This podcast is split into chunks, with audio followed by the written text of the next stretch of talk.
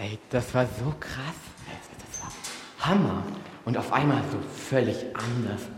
Wow, das habe ich so noch nie. Das war so cool. Ey, das, ich kann es immer noch nicht glauben. Und dann war er auf einmal da oben und wow. So, oh, jetzt muss ich das erstmal ein bisschen ordnen wieder. Oh, ich ich kann es immer noch nicht glauben. So, ja, jetzt hält das auch.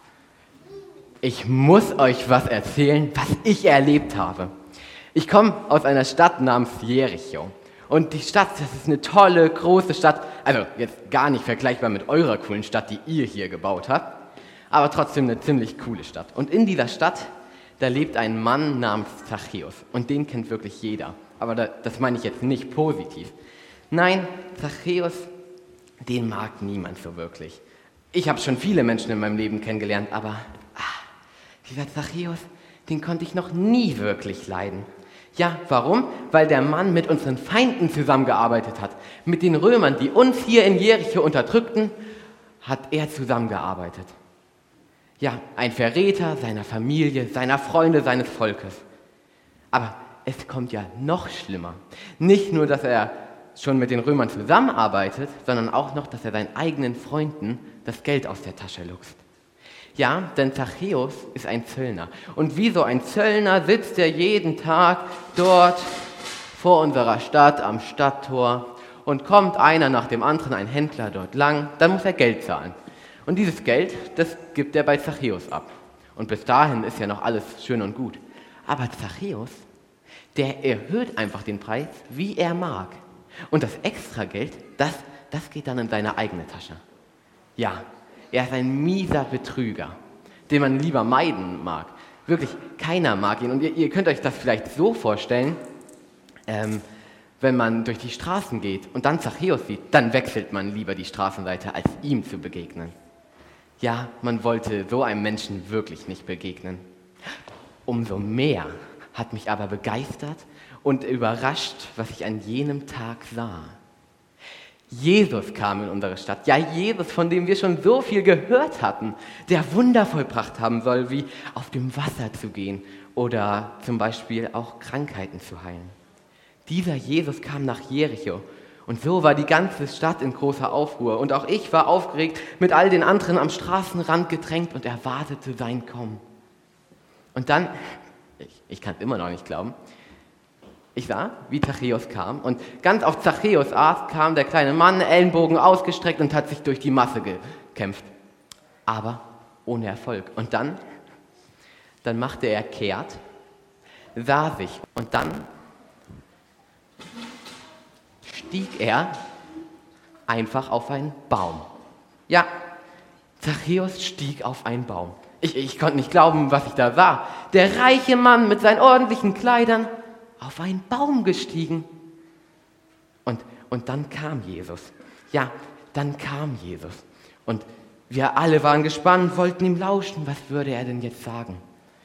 Und noch bevor er bei mir vorbeikam, kam er an dem Baum vorbei. Und, und dann, dann blieb er sogar stehen.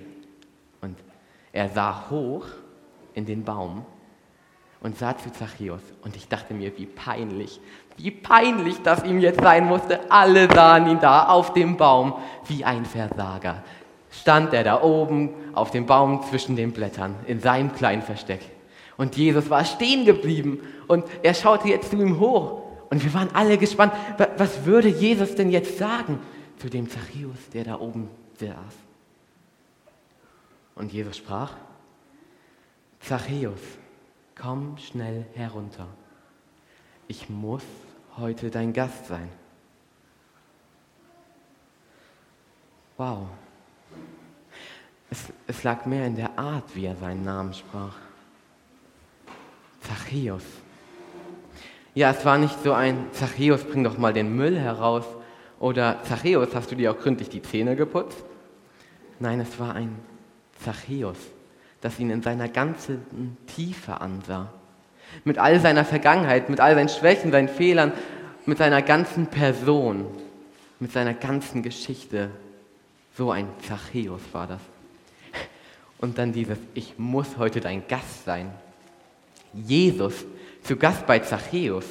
Ja, der, der die Wahrheit spricht, zu Gast bei dem Betrüger, der, der über den Reichtum durch Liebe predigt, zu Gast bei dem, der jeder Münze nachjagt, der Fehlerlose, zu Gast bei dem voller Fehler, Jesus zu Gast bei Zachäus. Wir konnten nicht glauben, was da geschehen war. Und so viele hörte ich, wie sie sprachen, jeder weiß doch, dass Zachäus nur durch Betrug reich geworden ist. Wie kann Jesus nur dieses Haus betreten? Auch ich habe es nicht verstanden können. Und so verblieben wir alle in großer Fassungslosigkeit und konnten nicht verstehen, wie Jesus einfach da das Haus betreten konnte. Ja, es war eine breite Fassungslosigkeit unter uns. Aber es ging ja noch weiter. Denn nach der Begegnung mit Jesus hatte sich Zachäus verändert. Ja, völlig verändert. Er gab das Vierfache von dem, um das er die Menschen betrogen hat, zurück. Also für mich war das auch für mein Portemonnaie ein richtig guter Tag. Ja, Zachäus war anders. Jesus sprach, dass er Kind Gottes sei. Aber was hatte das zu bedeuten? Zachäus erkannte, dass in dem Geld er keine Erfüllung finden würde, sondern nur in Jesus. Ja, er wurde befreit von der Gier und all den Dingen, die ihn immer und immer weiter von Gott weggebracht hatten. Er begann ein neues Leben. In den Lego-Bautagen habt ihr bereits darüber gesprochen, dass Gott eine Beziehung zu uns Menschen haben will, weil er mit uns leben möchte, weil er uns liebt. Zachäus ging diese Beziehung ein.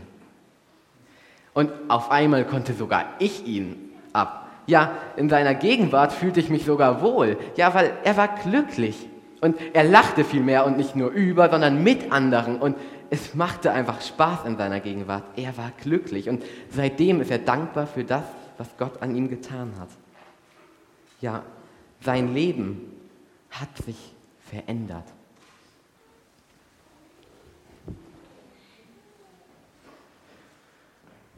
Was bedeutet so eine Geschichte von vor über 2000 Jahren denn jetzt für uns, für dich und für mich?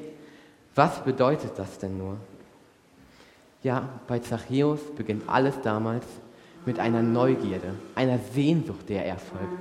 Irgendetwas bringt ihn dazu, als er sich entscheidet, auf den Baum zu gehen, als er unbedingt Jesus zuhören möchte. Ja, er steigt auf den Baum, irgendeine Sehnsucht treibt ihn an. Wo merken wir, dass wir uns eigentlich danach Gott sehen, wo wir Gott unbedingt brauchen? Wo treffen wir auf Probleme, wo wir sagen, Gott, wir brauchen dich? Wo, wenn wir ehrlich sind, sehen wir, wir sehen uns eigentlich nach Jesus. Und dann ist Zachäus dort oben auf dem Baum. Aber wollte Zachäus denn überhaupt, dass Jesus ihn dort sieht? Wollte er, dass Jesus stehen bleibt? Wollen wir denn überhaupt, dass Jesus stehen bleibt und zu uns aufsieht und in unserem kleinen, schönen Versteck anblickt? Wollen wir das? Weil wenn er das tut, dann verändert sich so viel auf einmal. Wollen wir das denn dann überhaupt? Oder wollen wir nicht nur schöne Worte hören und dann, dass er wieder weitergeht und wir bleiben können in unserem Versteck? Aber Jesus bleibt stehen und er ruft uns bei unserem Namen, wie er Zachäus gerufen hat. Ja, und er sieht uns in unserer ganzen Fülle, mit all dem, was schief lief und mit unserer ganzen Vergangenheit. Er kennt uns als Person und er ruft uns. Und sein Ruf hallt durch Raum und Zeit. Ja, er ruft dich, weil er dein Gast sein muss. Muss, weil er aus Liebe das tiefste Verlangen hat, dir beizustehen. Haben wir denn dann auch den Mut, vom Baum hinabzusteigen und ihm die Kontrolle für unser Leben zu überlassen?